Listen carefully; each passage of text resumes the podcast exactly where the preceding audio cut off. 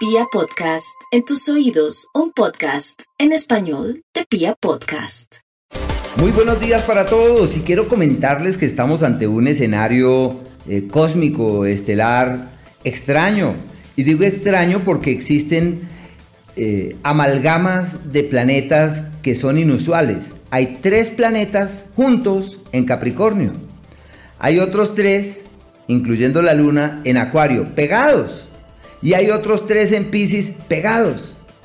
Así que les quiero contar qué significa esto para cada uno de nosotros.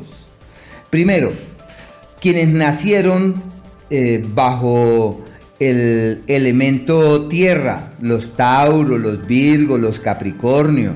Esta es una influencia buenísima para darle piso a lo importante, para concretar y consolidar lo que tienen como valioso. Es un ciclo favorable para el amor, la sensualidad, la pasión, el sexo. Bueno, esos están embelesados y los tierra eh, deben pensar muy bien lo que hacen porque donde se meten ahí se quedan.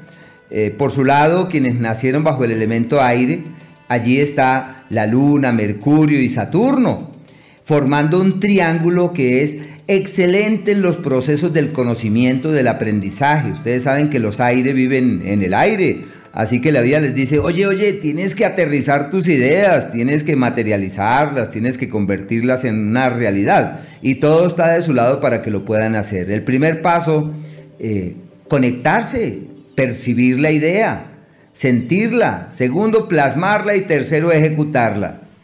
Los agua, eh, Piscis, Cáncer y Escorpión, eh, tienen una influencia prodigiosa porque estamos en la conjunción de Júpiter y el Sol que se llama la conjunción de la grandeza. Y esa conjunción es sinónimo de energías pródigas, prósperas y expansivas.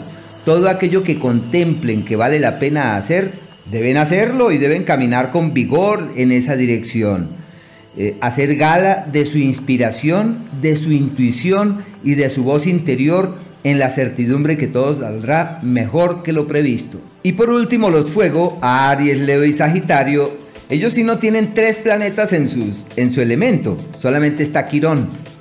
Así que quienes nacieron bajo estos signos tienen de su lado la transformación de sus vidas. Ustedes saben que Quirón es el sanador herido. Así que deben reflexionar qué es aquello que quieren sanar, de qué es aquello de lo que se quieren librar porque llegó la hora de decantar pasados y de convencerse del hacia dónde hay que orientar francamente los pasos y tengan la certeza que todo como siempre caminará hacia el lugar donde lo han logrado prever.